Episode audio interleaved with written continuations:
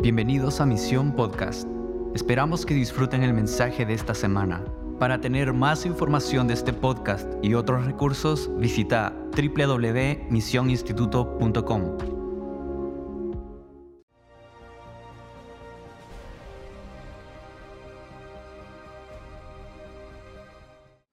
¿Cuántos de verdad están enamorados de Jesús? Doy gracias al Señor por intimidad con el amado. Como decía Mariana, hace 18 años, hace, y estuve en el primero, y estar acá y ver cómo el Señor está amplificando el mensaje es de, es de mucha inspiración.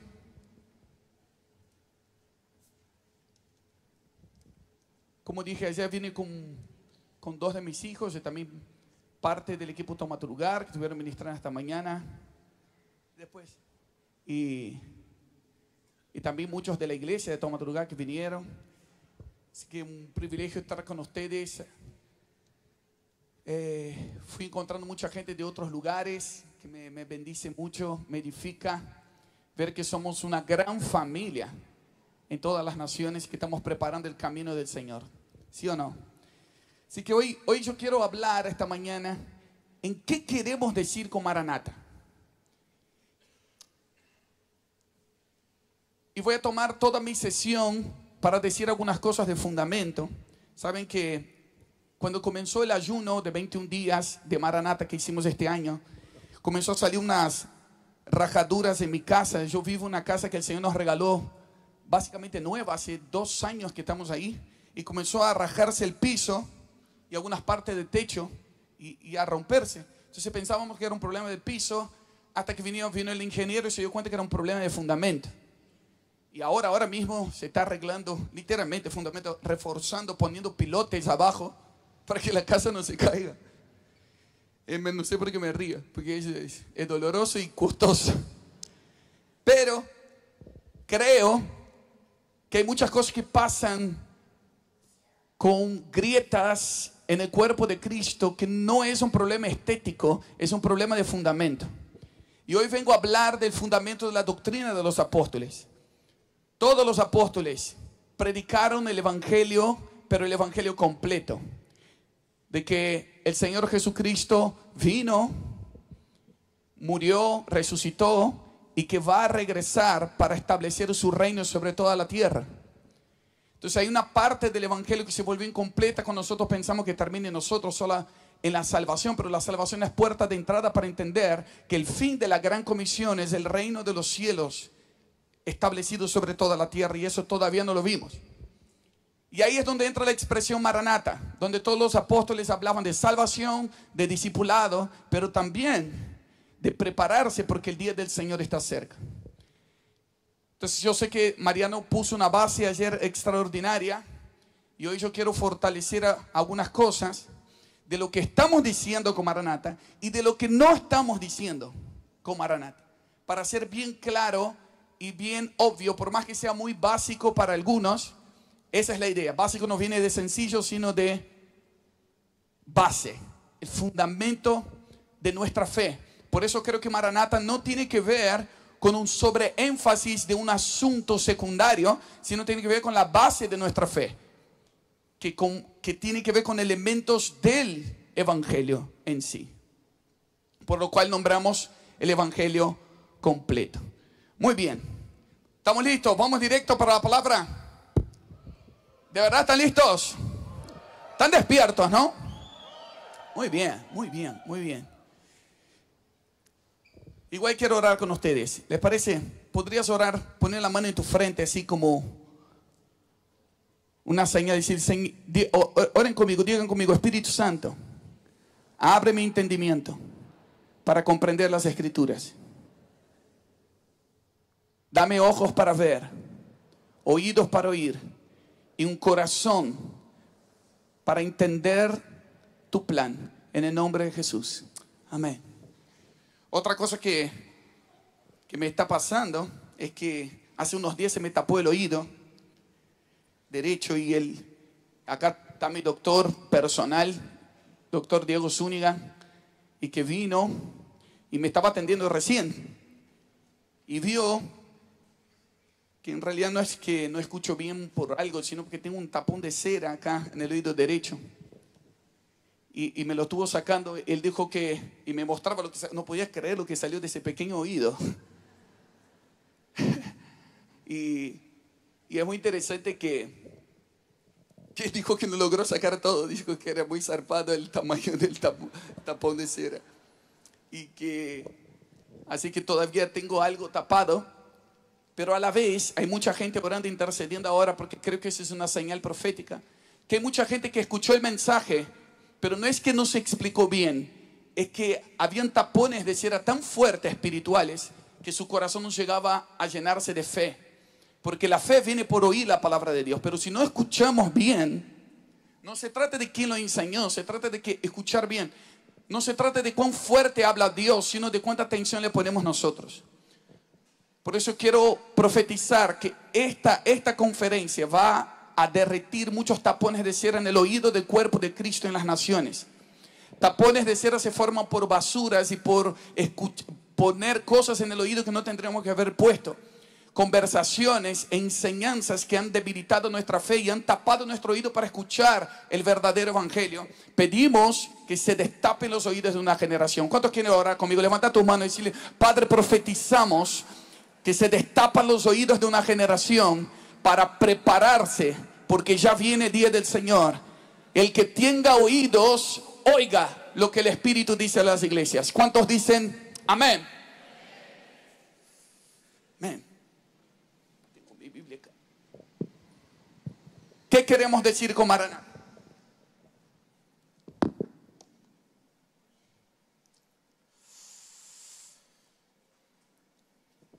Maranata, como ya se dijo ayer, pero quiero ser bien, en el diccionario Strong habla de ha llegado nuestro Señor. Puede ser utilizado tanto en el pasado como Cristo vino, como en el presente como Cristo viene. Es muy interesante. Para, los, para la iglesia primitiva era un código, un código de esperanza y de comunión. Cuando comenzó el Evangelio a multiplicarse a lugares no alcanzados, entonces ya no eran solo judíos, comenzó a llegar los gentiles, a Siria y otros lugares.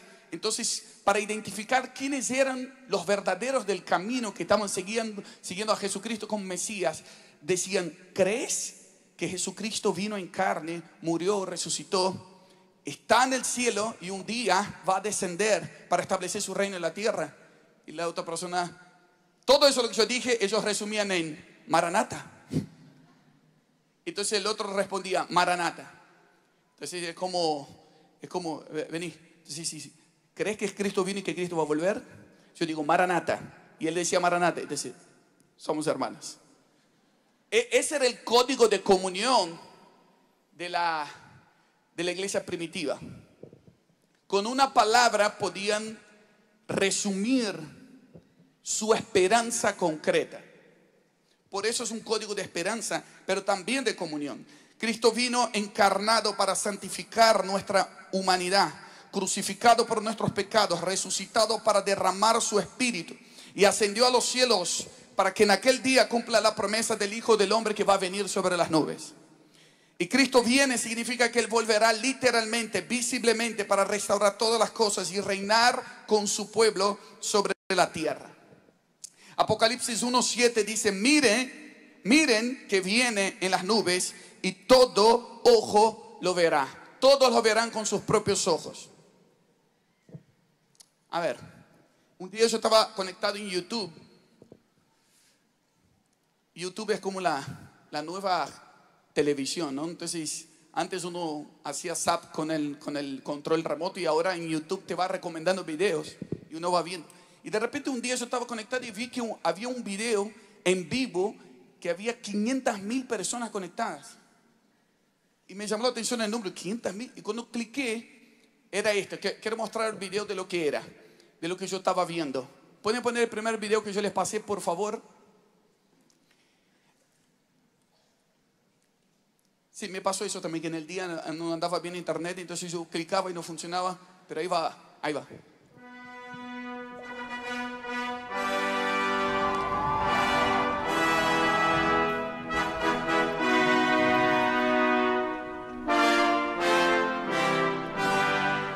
Will you solemnly promise and swear to govern the peoples of the United Kingdom of Great ¿Saben Britain lo and que es? Northern Ireland? I solemnly ¿Quiénes vieron promise eso? ¿Quién sabe lo que está pasando acá? ¿Qué? ¿Coronando a quién? El rey Carlos en Inglaterra, eso fue hace poquito, aunque parece del siglo XVIII, pero no, pasó este año. Algo que América Latina no está acostumbrado a ver la coronación de un rey. Y creo que nuestra generación fue la primera vez que vimos algo así en vivo. Impresionante, el carruaje de oro, ¿no? La, ropa, la corona. Una fiesta para algunos en, en Inglaterra, pero para otros había una protesta también afuera de que decían, ¿quién es? A muchos no estaban de acuerdo con la coronación del rey Carlos, muchos de Inglaterra diciendo que con nuestros impuestos están pagando toda esa ostentación. Y había toda una protesta afuera, en alegría y protesta. Y cuando yo vi eso, yo dije, nuestra generación no está acostumbrada a ver eso. Pero imagínense el día que se escuchen las noticias, que hay un hombre que viene del cielo y que va a llegar en, el monte de los olivos y, y todos van a decir es el rey de los judíos que va a gobernar todas las naciones. Solo, no sé si sabían que para, por ejemplo, el Super Bowl, el final del campeonato de fútbol americano, lo vieron 500 mil personas, igual que la coronación del rey Carlos. La final del mundial que ganó Argentina, qué bueno, felicitaciones Argentina. Escucha, lo vieron 1.7 mil millones de personas a la vez. Super Bowl 500 mil, la coronación 500 mil, fútbol, para ver a Messi 1.7 millones de personas lo vieron. Pero cuando este hombre descienda del cielo, todo ojo lo verá. ¿Cuántos lo creen? Y creo que ver una coronación física y real en nuestra generación nos, nos, nos lleva a una esperanza concreta. Dice, es eso lo que creo. No es solamente una historia de escuelita dominical. Él va a volver y todo ojo lo verá. Y acá nosotros tenemos una tensión, que es la tensión entre el ya, pero todavía no. Eso lo dije George Ladd, un teólogo que comenzó a hablar de el reino ya está entre nosotros, pero todavía no. Ya está, ya tenemos acceso en Cristo Jesús a los poderes venideros, pero todavía no está en su plenitud establecido sobre la tierra. Por eso clamamos Maranata, porque hay una tensión. Y ahí es donde se generan los extremos, incluso teológicos, de gente que quiere vivir solo el reino ahora y gente que solamente está esperando el reino que viene. Pero quiero, antes de, de- profundizar en Maranata, quiero decirles, Cristo es el centro de todas las cosas. Cristo es el principio y Él es el fin. Y si dejamos de mirar a Cristo, nos desequilibramos y entramos en extremismos. Mira, cuando Cristo estaba en la cruz había dos ladrones, uno de un lado y del otro. Hay un teólogo también que habla de los ladrones de la cruz como de un lado el legalismo y del otro lado el libertinaje. La tendencia de robar la centralidad de Cristo, todo ser humano tiene la tendencia a desequilibrarse, ir para un lado y para el otro. O todo es ley o todo es gracia. Pero en Cristo, dice Juan 1.16, se reúne la gracia y la verdad. No sé si tienen noción de lo que estoy diciendo. Hay mucha gente, por ejemplo, ¿ustedes qué prefieren? ¿Ustedes qué prefieren? ¿El cielo o la tierra? Solo hay dos opciones. ¿Ustedes qué prefieren? Así, sin, sin pensar, ¿el cielo o la tierra? Casi 100% el cielo. Ahora, mira qué interesante, ¿no? Cuando comenzás a, a entrar en el corazón de Dios, comenzás a entender que el reino de los cielos quiere venir a la tierra. Y Jesús cuando viene dice, oren todos los días, venga tu reino y hágase en la tierra como en el cielo, porque el cielo es el origen, pero la tierra es el destino. Entonces tenemos mucha gente que tiene adentro como que el cielo fuera mejor, por eso busca solamente las cosas celestiales y viven volando. Y después tenemos los otros que creen que son terrenales y quieren su éxito solamente ahora. Pero Efesios 1.10 dice que en Cristo está reunido cielo y tierra. Y este es el fin de todas las cosas, que cielo y tierra van a estar reunidos. Gente que mistifica y espiritualiza un montón de cosas que son naturales y humanas. Y gente que humaniza un montón de cosas espirituales. Entonces tenemos el extremo del humanismo de un lado y el extremo del misticismo del otro lado. Pero Cristo es 100% Dios, 100% humano. Y Dios está levantando una generación con madurez que va a reunir cielo y tierra, gracia y verdad, humanidad y espiritualidad en Cristo Jesús. Y el que tenga oídos oiga lo que el Espíritu dice. Y otra tensión que hay de esas dos cosas es, ¿qué debemos hacer? ¿Esperar o actuar? Y ahí en Cristo esa tensión se resuelve en 2 Pedro 3, 12, que debemos esperar y apresurar el día del Señor. Y solo en Cristo entendemos que Maranata no es cruzar los brazos, sino es una expectativa, una espera activa. Y de eso quiero tomar esta mañana para hablar acerca de, primeramente, qué no estamos diciendo acerca de Maranata.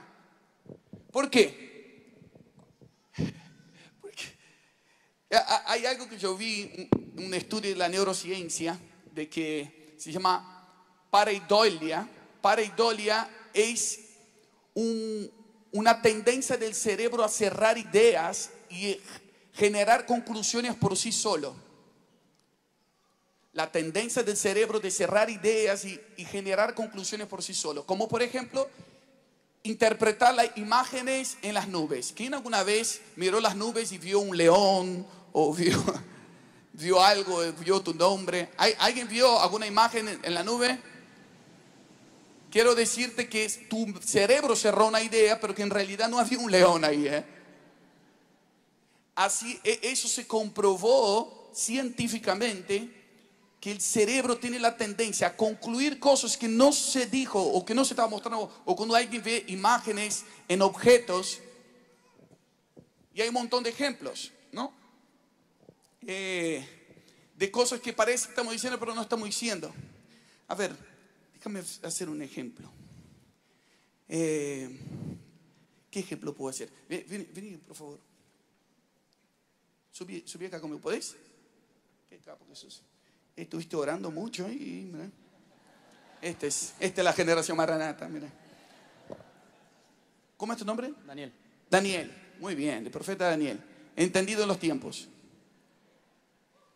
Cuando lo pongo al lado mío y yo le digo, Daniel, qué blanco que sos, qué clarito, ¿eh? ¿Qué creen que estoy diciendo? ¿Quién se le ocurrió en su cabeza, Marcos es negro? ¿O qué oscuro es Marcos? Ustedes dicen eso, mi esposa dice que soy marrón bombón. Así que no me importa lo que dicen los demás. Yo lo único que dije es que él es claro, que él es blanco. Pero el cerebro cierra la idea esa, él es blanco porque Marcos es ¿Me explicó? Lo hiciste muy bien.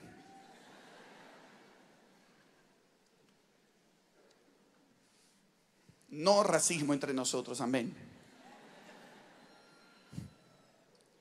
Eso es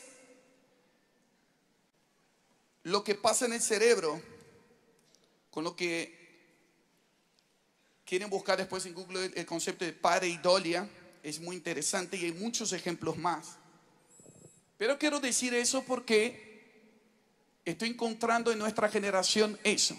Mucha gente que está escuchando por primera vez y cierra conclusiones en su mente de cosas que no se dijo.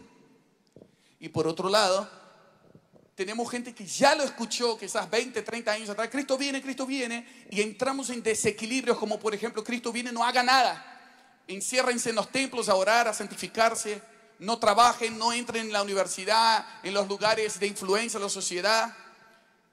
Y tuvimos una generación que se retrasó porque creía que Cristo viene significa no hacer nada. Cerraron en su cerebro una conclusión que no estaba diciendo la palabra. No estudiaron, no, no, hacían, no, no eran de influencia de la sociedad, no se bañaban y un montón de cosas. Entonces, una generación se fue para el otro extremo. Ya está. Como, como dice 2 Pedro 3, los que se burlan dicen, siempre dicen que Cristo viene y nunca viene. Pasa pandemia y, vienen cosas así y, y, hay un terremoto y ya dicen que Cristo viene y hay algo en Israel que Cristo viene. No viene. Así que hagamos lo que tengamos que hacer ahora. Y nos volvimos la generación más ansiosa, estresada y angustiada de la historia de la humanidad porque queremos resolver todo ahora y llegamos a una conclusión, o Cristo viene y no hago nada, o Cristo no viene y hago todo. Y no podemos encontrar el equilibrio en Cristo. Pero mi esperanza hoy es que Dios está destapando los oídos de una generación que va a saber cómo perseverar hasta el final. Y va a vivir hoy como si él volviera mañana y como si hubiera resucitado ayer. ¿Y qué significa eso en la práctica? Perseverar, en pocas palabras, es estar listo para mantenerse firme bajo la presión. Perseverar es estar listo. Y en lo contrario de perseverar es procrastinar. Procrastinar es postergar la preparación. Que no solamente postergar me lleva a, a poner algo para más adelante, sino que postergar bíblicamente, procrastinar, también es hacerse daño a uno mismo. O sea, el que siempre promete que va a hacer la dieta el lunes, no solamente que está procrastinando y dice, lo hago después, sino que mientras no lo hace, se daña en el presente. O sea, si no estamos perseverando en nuestra rutina santa día a día, estamos procrastinando, por lo cual nos hacemos daño como generación. Y en vez de estar listos, nos desplomamos bajo la primera presión por lo cual el amor de muchos se enfría y por lo cual muchos se apartan de la fe. Y por lo cual va a haber mucha apostasía que cualquiera va a seguir a falsos profetas y falsos maestros, pero no será así nuestra generación. El amor de muchos se enfriará, pero muchos no son todos. Pero el que persevere hasta el fin, ese será salvo. Y estoy hablando con aquellos que van a perseverar hasta el fin y están aquí hoy. ¿Cuántos van a perseverar hasta el final? ¿Y cómo se persevera? Esperando y apresurando el día del Señor. Ahora, ¿qué no estamos diciendo con Maranata? Y quiero ser bien explícito con eso. Cuando decimos, ven Señor Jesús, no estamos diciendo que queremos escapar de esta tierra. Cuando decimos, ven Señor Jesús, no estamos diciendo, amigo, no estamos diciendo que queremos escapar. Entonces hay mucha gente que relacionó, eh, hay gente que me ha dicho, no, yo, no quiero que Cristo venga porque quiero evangelizar, me dice. Yo no me quiero, porque me quiero casar. ustedes no dicen eso, ustedes. Pero qué tremendo. Yo digo, no sé dónde ven la contradicción. Cuando decimos, ven Señor Jesús, no estoy diciendo que me quiero escapar de esta tierra porque tengo muchos problemas. Cuando digo, ven Señor Jesús, estoy diciendo que quiero que su reino se establezca en la tierra, que toda la tierra se vuelva como el huerto del Edén. Otra vez. Que la tierra no va a ser destruida, la tierra va a ser restaurada y redimida. Y hay un sentido de pertenencia que en Cristo reúne cielo y tierra. Yo no me quiero ir, yo quiero traer el cielo a la tierra. Si te morís ahora, vas a ir al cielo. Pero tu cuerpo va a ser resucitado cuando Jesucristo regrese y reinaremos con Él sobre la tierra. Entonces cuando decimos, ven Señor Jesús, no estamos diciendo que es un mensaje de escape. La mentalidad escapista ha generado un evangelio light que dice, vengan adelante que voy a orar para que salgas de tu problema. Y hemos dado anestesia a la gente en vez de darles gracia para perseverar porque Jesús no escapó de la cruz, Jesús la atravesó. Noé no escapó del diluvio, lo atravesó con el diseño del arca. Daniel y sus amigos no escaparon del horno, lo atravesaron y en medio del horno conocieron al cuarto hombre que era el hijo del hombre apareciendo ahí. No perdamos la oportunidad de tener la mayor revelación de Jesucristo cuando pedimos para escapar de algo que tendríamos que atravesar. Y el que tenga oídos, oiga. Esta generación está por ver la mayor revelación de Jesucristo como nunca antes en la historia. Y no estamos pidiendo para escapar, estamos diciendo, Señor, danos diseño y la gracia para perseverar y atravesar hasta que se establezca todo lo que dijiste que se va a establecer. Entonces, cuando decimos que anhelamos su segunda venida, no estamos diciendo que menospreciamos su primera venida, muerte y resurrección. La muerte y resurrección de Cristo en la cruz fue el sello de la garantía para que se cumpla la promesa de la restauración de todas las cosas. El tiempo entre la primera y la segunda es el tiempo de oportunidad para que todos vengan a la salvación. Y eso dice en 2 Pedro 3. Todo lo que yo estoy hablando, la base muy fuerte de 2 Pedro 3 profundiza en 2 Pedro 3, dice que, que la, la paciencia del Señor es para salvación, porque no quiere que ninguno se pierda, sino que muchos se arrepientan. Cuando decimos que es tiempo de orar y llenar las copas en el cielo, lo que aparece en Apocalipsis 5, 8, que las oraciones de los santos son como incienso que llenan copas de oro en el cielo. Por eso hay movimientos de casa de oración día y noche cumpliendo Malaquías 1.11. Malaquías 1.11, el último libro del, del, Antiguo Testamento, estaba diciendo que un día habría incienso en todas las naciones. Desde que sale el sol hasta que se ponga, ponga el sol, el nombre del Señor sería grande en las naciones. Y en aquel tiempo, cuando se dijo eso, vino 400 años de silencio y no pasaba nada en Israel. Parecía locura, parecía imposible. Y incluso algo sucedió en los últimos 20 años. Hace 20 años atrás creo que había unas 20 casas de oración día y noche en las naciones. Hoy hay más de 20 mil casas de oración día y noche en todas las naciones. Porque el tiempo se está acelerando. Porque esta es la generación que está produciendo incienso por todas partes. El nombre del Señor está siendo grande en China, en Irán, en Rusia, en Ucrania en este momento. En América Latina, en Australia, en África. Es un movimiento global no es algo del sur o de algunos lugares aislados. El Espíritu y la esposa está diciendo, ven y despertando su iglesia para una adoración profética y continua. Ahora, cuando decimos que hay que llenar las copas de incienso en el cielo, no estamos diciendo que no debemos accionar ahora. No estamos diciendo que solamente hay que orar. Porque a Lucas 18, 7 y 8 hay una relación entre la oración de noche y la acción de la justicia de Dios sobre la tierra. Dice, ¿acaso no hará Dios justicia a sus escogidos que claman a Él día y noche y no les hará pronta justicia? Viene sobre la tierra un movimiento de la iglesia que ora día y noche y hace acción de justicia día y noche. ¿Dónde está tu ciudad? ¿Dónde está tu iglesia intercediendo? Tu ciudad va a probar del cielo. Y todo el caos se transforma en paz. Todo lo corrupto se transforma, pues, prueban de la justicia. Es un poder venidero. Apocalipsis 19, 7, 8, que la esposa se ha preparado y se ha vestido de lino fino, que son las acciones justas de los cientos, obras de justicia preparan, visten la novia.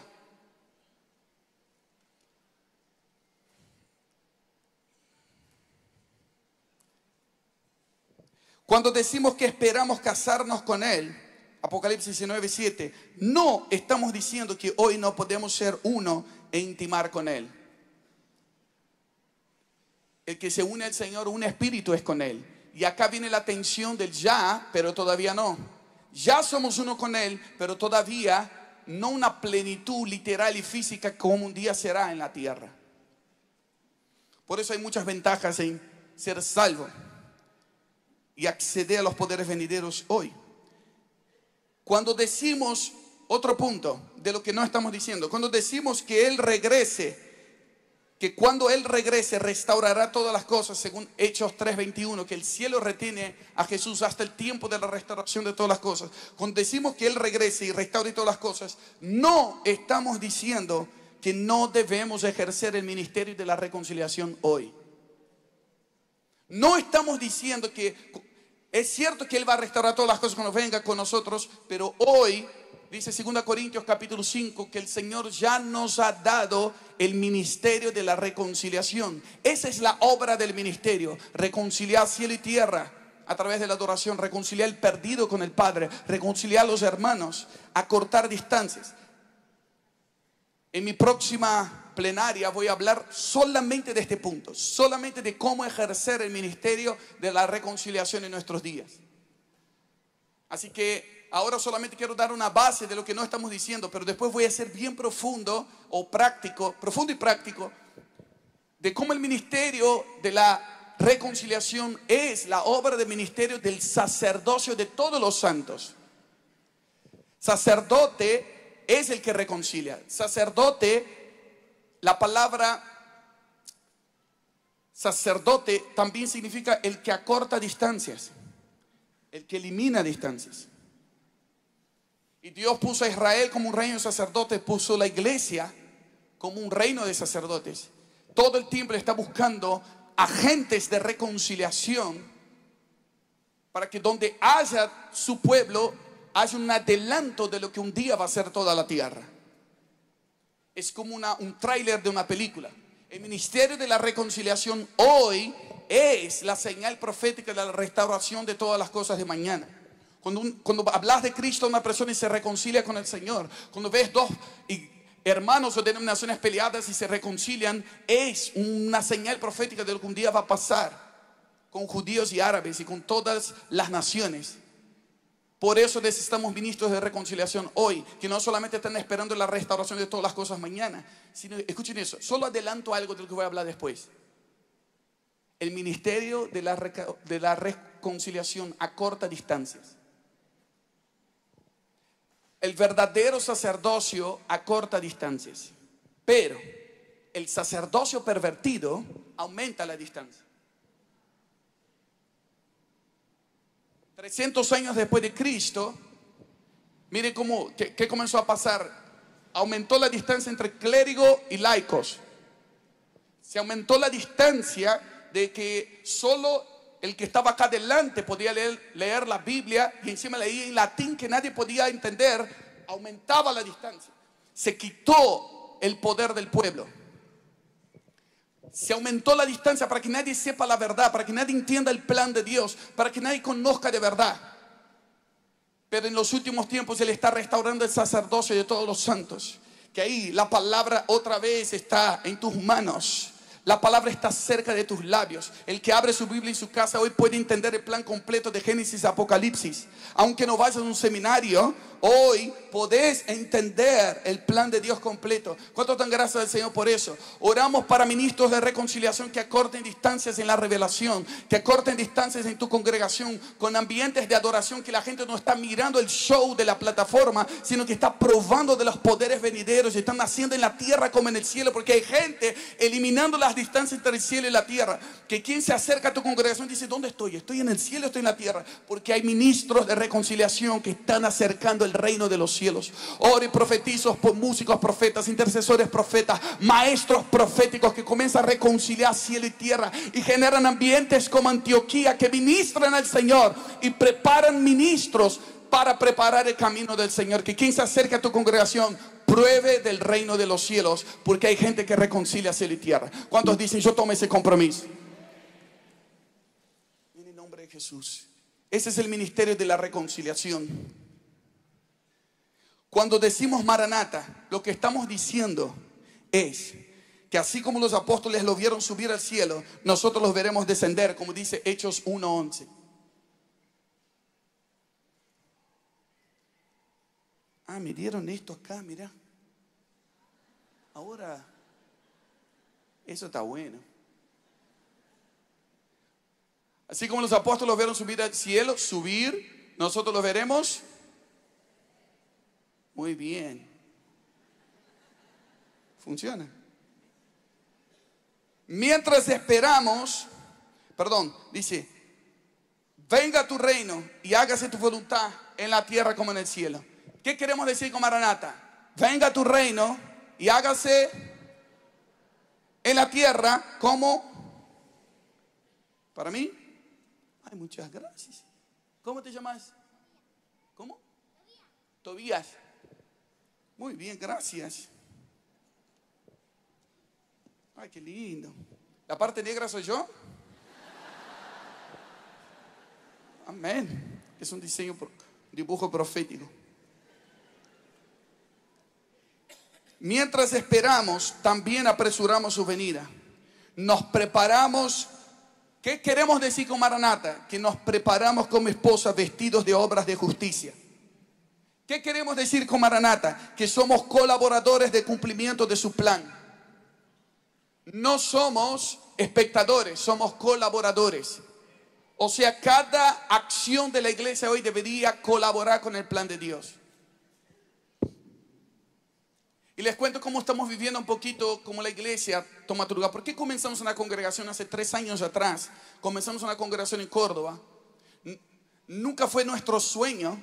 Toma tu lugar comenzó como un ministerio de adoración que viajábamos por las naciones en 2008. Este año cumplimos 15 años. Sí, 15 años. Así que vamos a tener la fiesta de 15. Estamos viendo quién va a poner el vestido.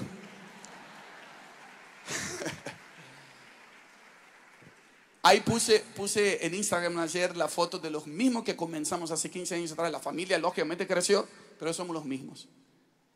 Y, cuando el Señor nos, nos entregó las naciones, comenzamos a viajar por un montón de países por la gracia del Señor. Para que tengan idea, un pasaporte dura 10 años, en la duración de un pasaporte, ¿no? En Argentina y en Brasil. Yo tengo, en 10 años, tengo 7 pasaportes. Eso, eso habla de cuánto viajamos y cuánto gastamos nuestra juventud para servir al Señor. Pero no lo digo eso con orgullo, al revés, con un sentido de responsabilidad, que cuando se nos abrió cada vez más las naciones, el Señor nos entregó lo mejor de lo mejor, lo más íntimo en su corazón, que es la iglesia local. Cuando veo mucha gente que a veces usa la iglesia local como un trampolín para ir a las naciones, para nosotros la iglesia local es la perla preciosa. ¿Por qué? Dios nos susurró algo. Un modelo que funciona es mejor que mil mensajes. ¿Dónde funciona el mensaje Maranata? Entonces una cosa es predicar el Evangelio por todos lados y otra cosa es dónde funciona lo que creen. ¿Dónde están los que perseveran en la doctrina de los apóstoles, en la comunión los unos con los otros, en el partimiento del pan y las oraciones? Hechos 2.42 es el fundamento de nuestra iglesia local. Y comenzamos a creer en eso y a darnos por los sueños de Dios. No eran nuestros sueños, el sueño de Dios. Por lo cual creo que no existen ministerios eclesiásticos. O sea, no es que yo creo, perdón, no es Marco. En la Biblia no existe ministerio para, para los que no saben, para eclesiástico es paralelo a la iglesia, paralelo a la iglesia. Si no está insertado en la iglesia local, no es iglesia. Es gente que se sirve de la iglesia, pero no sirve a la iglesia. Y cuando comenzamos a entender eso, vimos el celo del corazón de Dios por tener modelos que funcionen en esta tierra, que ser una especie de preparación, de señal profética para lo que está por venir. Cuando el cielo viene a la tierra se ve como una familia. Y, la iglesia no es un lugar donde vamos, sino una familia a la cual pertenecemos. Y, y les leo Hebreos 10, del 23 a 25. Eso no está en mis apuntes, pero lean Hebreos 10, del 23 a 25. Eso lo busqué esta mañana porque sentí el celo del Señor incluir eso dentro de lo que estamos diciendo, con lo que sí estamos diciendo con Maranata. Mira donde aparece el contexto de prepárense para el día, que se acerca el día. Dice, mantengamos firme, sin fluctuar, la profesión de nuestra esperanza. Ah, muy bien. Porque fiel es el que prometió. Y considerémonos unos a otros para estimularnos al amor y a las buenas obras, no dejando de, no dejando de congregarnos. Ah, no sé qué decir. Es decir, no dejemos de congregarnos como algunos tienen por costumbre, sino exhortándonos, y tanto más cuando ves que aquel día, el día por lo cual congréguense, hagan que el modelo funcione en alguna comunidad local, porque el día se acerca. Entonces hay mucha gente dice, no, no, no, quiero hacer solo casa de oración en mi habitación porque el día se acerca. No, no, no, el Señor te está diciendo, quiero oración corporativa. Quiero gente procesada junto. No quiero solo tu uva. Yo quiero un vino nuevo corporativo. El Señor no quiere solo tu aceituna. Él quiere un aceite procesado corporativamente. El Señor no quiere solo tu trigo. Él quiere un pan hecho por toda la comunidad. La promesa del Señor no es uva, ni aceituna, ni trigo. La promesa del Señor es vino, aceite y pan. Y eso se hace con gente que sabe procesar en los roces, en el carácter y no renuncia a la idea de ser familia con otro. ¿Por qué, Marcos? Porque el día se acerca. Necesitamos comunidades saludables que viven el mensaje corporativamente.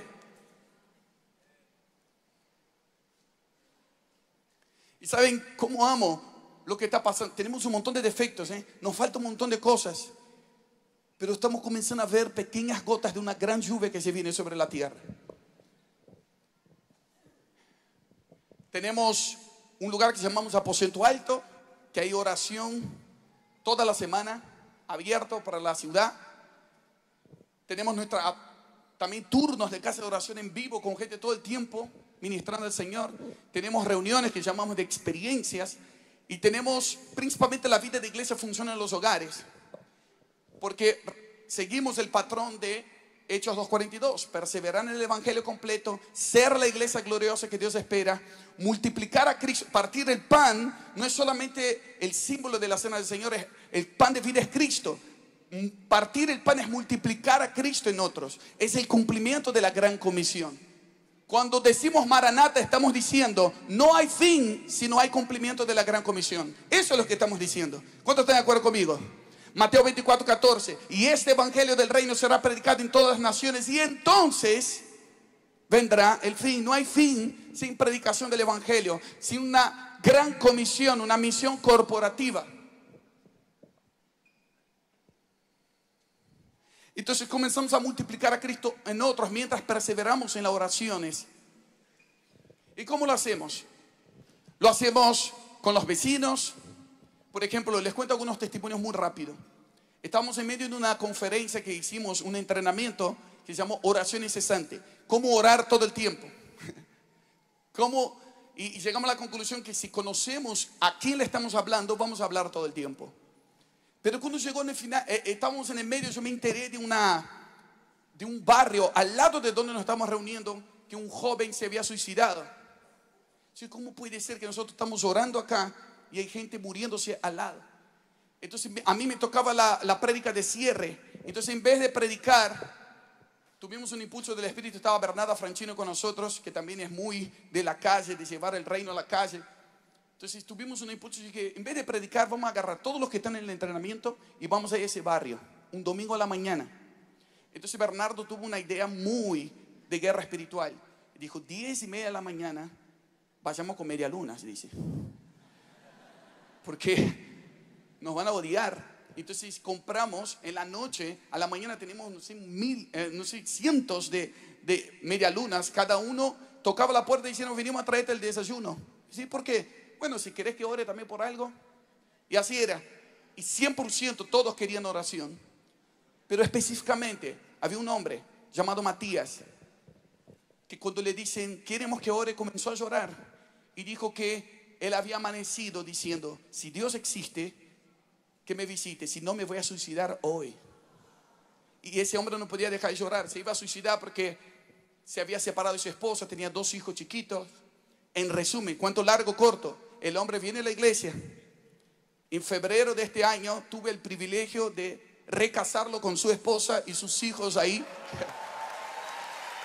Y Matías es una señal profética de alguien que tendría que haberse suicidado, pero oración y justicia va de la mano hasta que Él venga. Hacemos eso en el barrio al lado. Hay un lugar ahí en Córdoba que llamamos que llamamos, que comenzaron a ir, una gente de la iglesia, un- un- una Villa Miseria, para los que no son de Argentina, Villa Miseria es como un lugar de mucha necesidad, que se llama, se llama Ciudad Oculta. Imagínate las cosas que pasaban en Ciudad Oculta. Hace dos años atrás comenzaron a ir, hacer hogar está acá el matrimonio Benedetto. Los Benedettos son los pastores que lideran los hogares y también el movimiento Amar que hace falta. Y ellos van ahí todas las semanas a para alfabetizar los niños, para dar comida, pero también principalmente hacer casa de oración y orar. En resumen, este próximo, tengo noticias frescas. Este próximo miércoles 26 me invitaron a la inauguración de la Plaza Central de Ciudad Oculta, que oficialmente se cambia el nombre de Ciudad Oculta a Ciudad Luz, por todas las transformaciones que pasaron en ese lugar. Y damos gloria al Señor por eso. Después, Samu Nielsen, mi cuñado, no sé cuántos conocen a Samu Nielsen, él es un hombre bomba del Espíritu, se casó con otra mujer bomba. Ella es de Irán y ellos son pastores de la iglesia refugiada en Turquía, pero justo están en Córdoba por un tiempo con nosotros. Y comenzó a entrenar misioneros de la casa. Y se pusieron a orar y el Señor les mostró dónde ir en Argentina, porque ya estábamos haciendo en el barrio, a nivel ciudad. Todos los sábados hay gente que va al hospital también. Y tenemos como una casa de oración en el hospital de niños. Pero, ¿qué hacemos a nivel de Argentina? Y ellos se pusieron a orar Cuento largo, corto. En un pizarrón, uno recibió un nombre, Mario, otro Inés. Eh, eran así como el mapa de tesoro. Palabras sueltas. Uno vio una bandera de España. Dijeron, ¿será que tenemos que ir a España? Vieron, otro vio una escuela. Y otro vio Chaco. Y otro vio Impenetrable. Sí, para, para, para. Entonces Sam agarró todos esos datos y dijo, busco los contactos que tengo en Chaco Impenetrable. Y en el Chaco Impenetrable buscó la lista de pastores y había uno que se llamaba Mario Inés. Dice, ahí vamos. Eso es un ambiente de teoquía, gente ministrando al Señor, profetas y maestros ministrando al Señor y de repente el Espíritu Santo da las estrategias de dónde ir, de qué hacer. No estamos buscando trabajo que hacer, estamos esperando que el Padre nos envíe a trabajar. Necesitamos gente que genera un ambiente de administración al Señor, no para entretenerse en la nube del Espíritu, sino para empoderarse, para llevar el mensaje a lugares no alcanzados. Y lo que pasó fue que fue un ah, eh, el doctor Zúñiga, que está acá, y su esposa fueron con un viaje para abrir camino. Ellos estaban liderando el equipo también. Y ahora hace unos días fueron 20 de la iglesia, incluso mi hijo, Sammy. Sammy, ¿puedes pasar un minutito? Vení, Sammy. Cuando Sammy me dijo, yo quiero ir al Chaco Impenetrable, yo dije, oro por vos. Y, y no sé si podemos mostrar las fotos de las imágenes que tenían ahí. Pero ¿por qué quiero que él pase?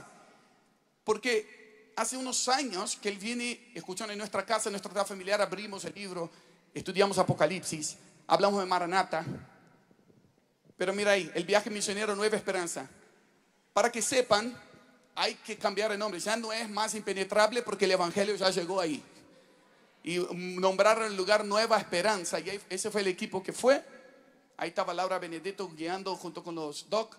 Construyeron ese lugar porque ese, ese auditorio está siendo usado para tran- eh, eh, traducir en tres dialectos wichíes. Ahí está una comunidad wichíe de gente que no conoce el evangelio en su idioma.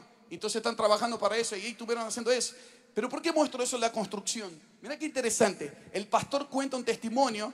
Él dice que, mira, me bendijo todo lo que hicieron en el grupo y los momentos de adoración. Mo- eh, se llevó un camión con 12 colchones llenos de comida para la gente y hicieron una brigada médica, ayudaron.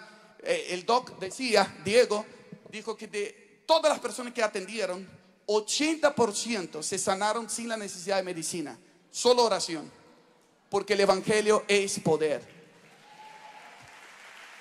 Pero el pastor Mario dice, él mandó un audio contando el testimonio y dice que lo que más le bendijo, dice, fue que Sergio me tocó el corazón. Él dice así en el audio, Sergio me tocó el corazón y Dios lo usó para, para sanar tantas cosas en mí. Sergio es una persona que yo ni conocía hasta ese momento. Él llegó a la iglesia hace poco y fue como albanil. Él era uno de los que estaba ahí. eh, Entonces Dios lo llevó para levantar paredes y edificar corazones. Ese es el nuevo perfil de misionero que viene en los últimos tiempos. Gente que está llena del Espíritu Santo que con lo que hace, bendice, edifica y extiende el Evangelio del Reino. Ahora, Sammy, decí con tus palabras, perdón, perdón, mandate del frente acá. Eh, se está alimentando bien, ¿no? Contá con tus palabras. ¿Qué, significa Maranata para vos y cómo relacionas con tu impulso de haber ido ahí? Bueno, hola a todos. Em, con lo que nosotros vivimos ahí y todo lo que pasó, todo, porque toda la guerra espiritual que hay ahí es muy fuerte, con brujería y un montón de cosas, pero cómo lo podemos conectar con el mensaje Maranata y cómo ver el Evangelio completo ya, cómo empezar a ver eh, Jesús viniendo, porque nosotros por ahí cantamos Maranata, oramos Maranata, pero tenemos que vivir Maranata, ser Maranata. Que nosotros queremos que Jesús venga, Maranata, como decía Marian, es Señor, ven. Entonces, si nosotros queremos que el Señor venga, tenemos que predicar el Evangelio en toda la tierra. Y yo por ahí, no sé si a muchos no podemos ayudar eh, yendo a todos lados, yendo a las naciones, pero en lo que podemos ayudar es evangelizando, yendo a las casas, a los hogares, porque cuando sea predicado el Evangelio en todas las naciones, entonces vendrá el fin. Y eso.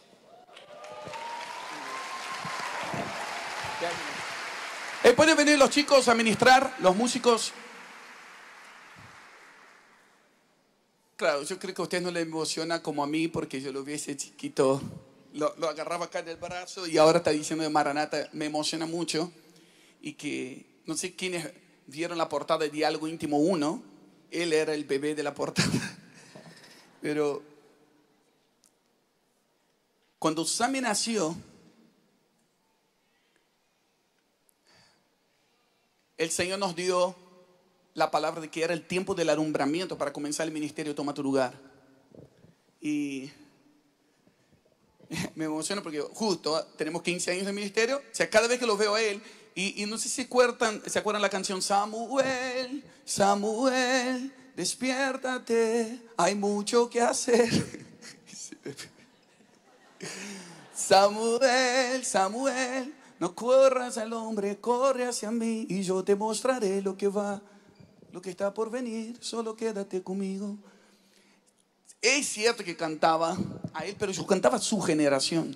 El Señor nos dijo hace 15 años atrás, voy a levantar una generación profética que va a crecer en mi presencia y va a saber ser efectivo en la obra del ministerio.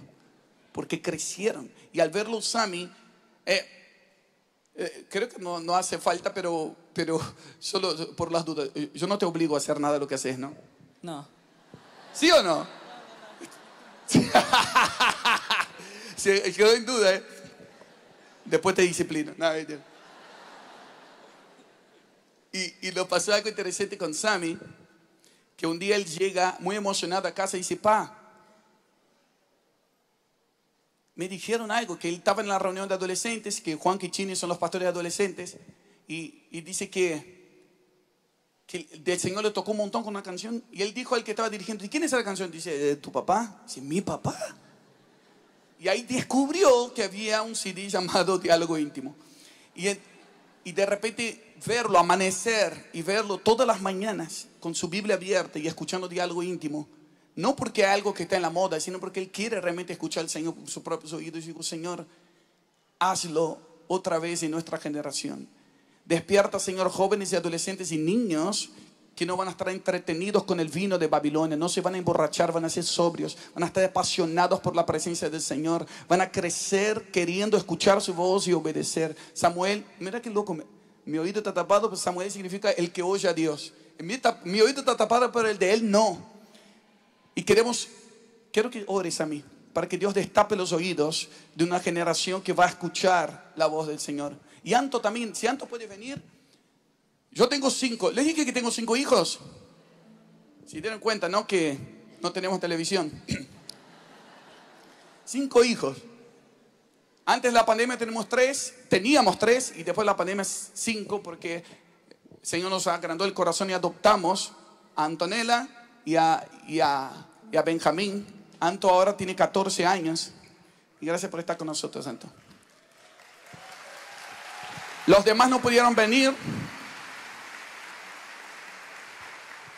Los hijos son Samuel, Anto, el 3, 4 y 5. Ya, ya nombramos números porque ya, ya son demasiados. Pero quiero que ellos oren y quiero orar por una impartición corporativa de que Dios destape los oídos de una generación a entender el Evangelio completo. A que no agarre una partecita y cierre conclusiones en su mente de lo que supuestamente queríamos decir. Sino que comience a ver que Maranata es esperar y apresurar. Y que te va a llevar a orar, pero te va a llevar a accionar para manifestar la justicia del Señor hasta que Él venga. ¿Cuántos quieren recibir? Ojos para ver, oídos para oír, un corazón inclinado a obedecer.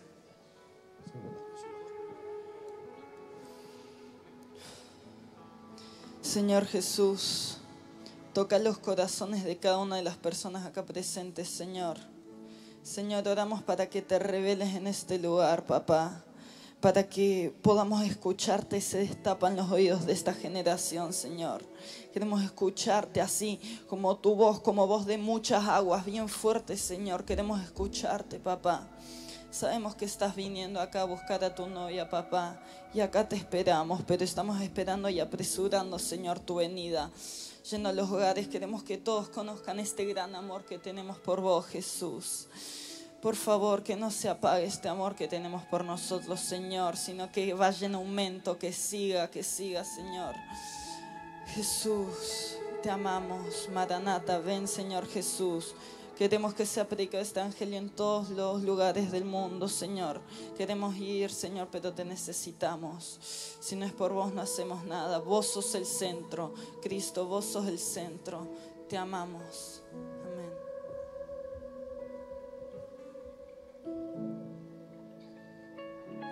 Señor, te esperamos, Señor. Estamos acá, nos estamos preparando para tu venida, Señor.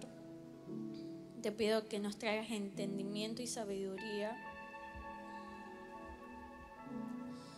Que nos ayudes a, a ser perseverantes, Señor, a poder aprender más de ti, a buscarte y estar en intimidad, Señor, a enamorarnos cada día más de ti. Señor, te pido por cada uno de los que está acá, Señor, que no, que no se vaya como entró, Señor, que te puedan ver y que puedan, puedan anhelarte más, Señor, puedan decir Maranata. En el nombre de Jesús. Amén.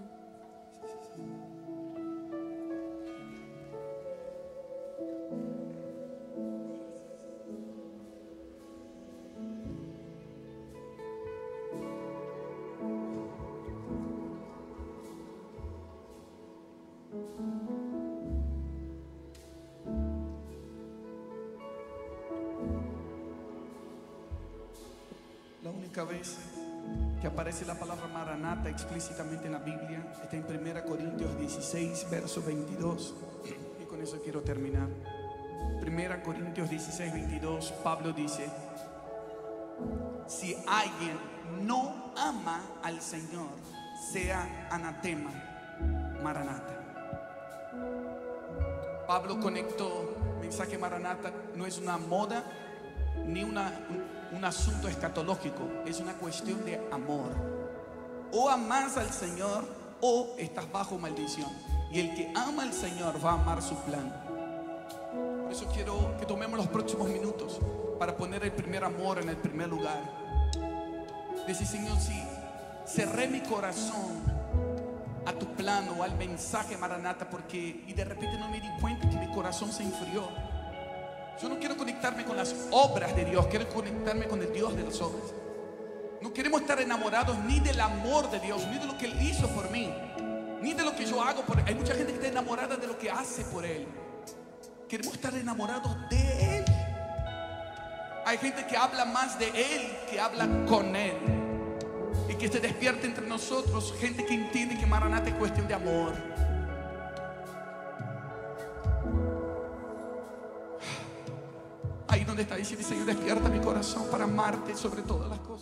Gracias por escucharnos. Esperamos que este mensaje te bendiga y transforme tu vida. Te invitamos a suscribirte y compartir este contenido. Para más información, visita www.misioninstituto.com.